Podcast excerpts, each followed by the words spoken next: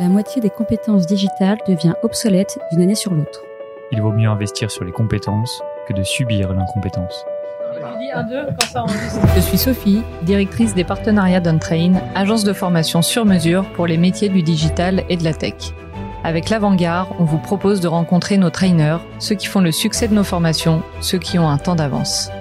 Ils sont spécialistes marketing, data, acquisition, produits et ils viennent vous confier en 5 minutes les clés de leur efficacité. Ce sera court, concret et ce sera utile demain. Bienvenue sur ce nouvel épisode de l'Avant-Garde. Aujourd'hui, on accueille Léo, directeur marketing de Ignition Programme et on va parler contenu. Bonjour Léo, peux-tu nous dire quel est ton métier? Salut, merci beaucoup de me recevoir. Alors mon rôle, c'est de définir une vision et une stratégie marketing et évidemment l'appliquer pour faire connaître Ignition Programme, euh, pour faire connaître nos services et également nos produits. Euh, je vais aussi participer à la co-construction de la stratégie de la boîte avec les fondateurs et avec le comité directeur. Mais je vais aussi piloter euh, l'équipe marketing parce que je suis évidemment pas tout seul pour faire ça. On doit suivre la performance de nos actions, rendre la marque attrayante, belle, claire pour nos cibles et dans nos stratégies justement, on fait beaucoup de création de contenu. Et justement, le contenu, Concrètement, c'est quoi? Alors, si on parle de contenu, on va nécessairement parler d'inbound marketing. Donc, il y a deux grands styles qui s'opposent, c'est l'inbound et l'outbound lorsqu'on fait de l'acquisition, mais les deux peuvent complètement être complémentaires. Donc l'outbound, c'est plutôt l'art d'imposer son contenu à ses cibles, donc ça va se faire via de la publicité sur différentes plateformes comme Facebook, LinkedIn, Instagram. Et l'inbound, à l'inverse, on va attirer l'attention de nos cibles en produisant du contenu de qualité.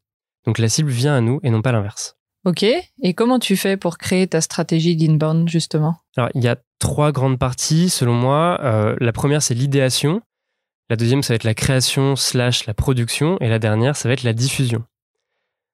Pour la première partie d'idéation, il faut d'abord connaître ses cibles pour savoir quel contenu créer. Donc, il faut rencontrer ses personas, faire des questionnaires. Il faut creuser à fond leurs problématiques pour pouvoir leur apporter quelque chose d'intéressant et de pertinent. On va du coup détacher des sujets qu'on pourra faire revalider même par ses cibles. Et la suite de ça, on va choisir le format. Donc ça peut être des articles de blog, des livres blancs, infographies, podcasts, webinaires, etc. Et une fois qu'on a notre sujet et nos formats, on va passer à la deuxième phase qui est celle de la création. Donc là, la création, la production, elle peut s'effectuer en interne ou en externe avec des prestataires. On va rendre ça beau, donc soit au montage, avec du design. Il faut que la charte graphique de la marque soit bien présente et reconnaissable. C'est pour moi la phase la plus complexe, euh, puisque ça nécessite de faire de la gestion de projet, parce qu'on a beaucoup de parties prenantes en général. Ça coûte aussi de l'énergie, du temps et de l'argent. Donc les quelques questions à se poser à ce niveau-là, c'est est-ce qu'on doit faire traduire nos contenus? A-t-on pensé au SEO pour bien référencer derrière sur les pages de recherche? Que va-t-on demander comme information en échange de ce contenu? Et quels sont les résultats qu'on en attend, KPIs et metrics Et enfin, la dernière phase, c'est comment on diffuse nos contenus. Donc là, ça peut être des webinars, des mails, des relations publiques, des pubs, des posts sur les réseaux sociaux.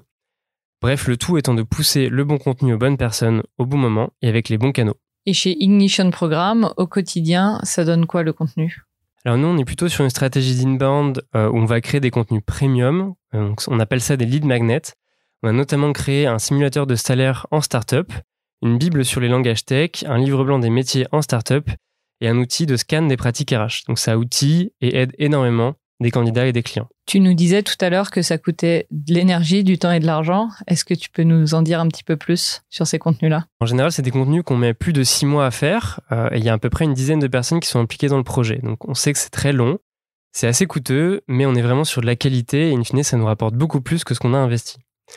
Donc pour pouvoir accéder à ce contenu, derrière, euh, il faut donner certaines informations quand je suis un client. On va par exemple demander le prénom, le nom, le mail, la taille de boîte, etc. Cette information derrière, elle va nous servir pour relancer nos cibles. Donc soit via de la pub, donc l'outbound, en retargeting, mais aussi avec des mails, des SMS et d'autres formats, d'autres contenus.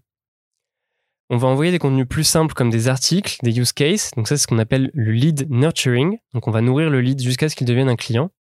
Et on va proposer nos services et nos produits au fur et à mesure. Ils vont entrer en fait tout simplement dans une boucle de mail, tout automatique. Cette boucle, c'est ce qu'on appelle un workflow. Donc, c'est une suite logique de mails qui se déclenche en fonction des actions de notre cible.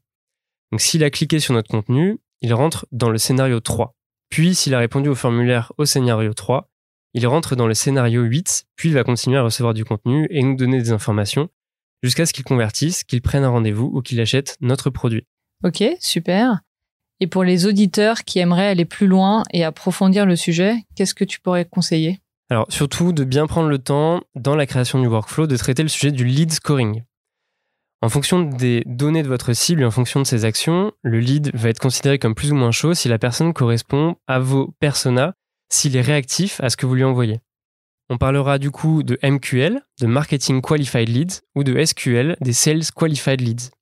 Donc les MQL, c'est uniquement si les personnes vous intéressent, et les SQL, non seulement les personnes vous intéressent, mais en plus, elles sont intéressées par votre produit.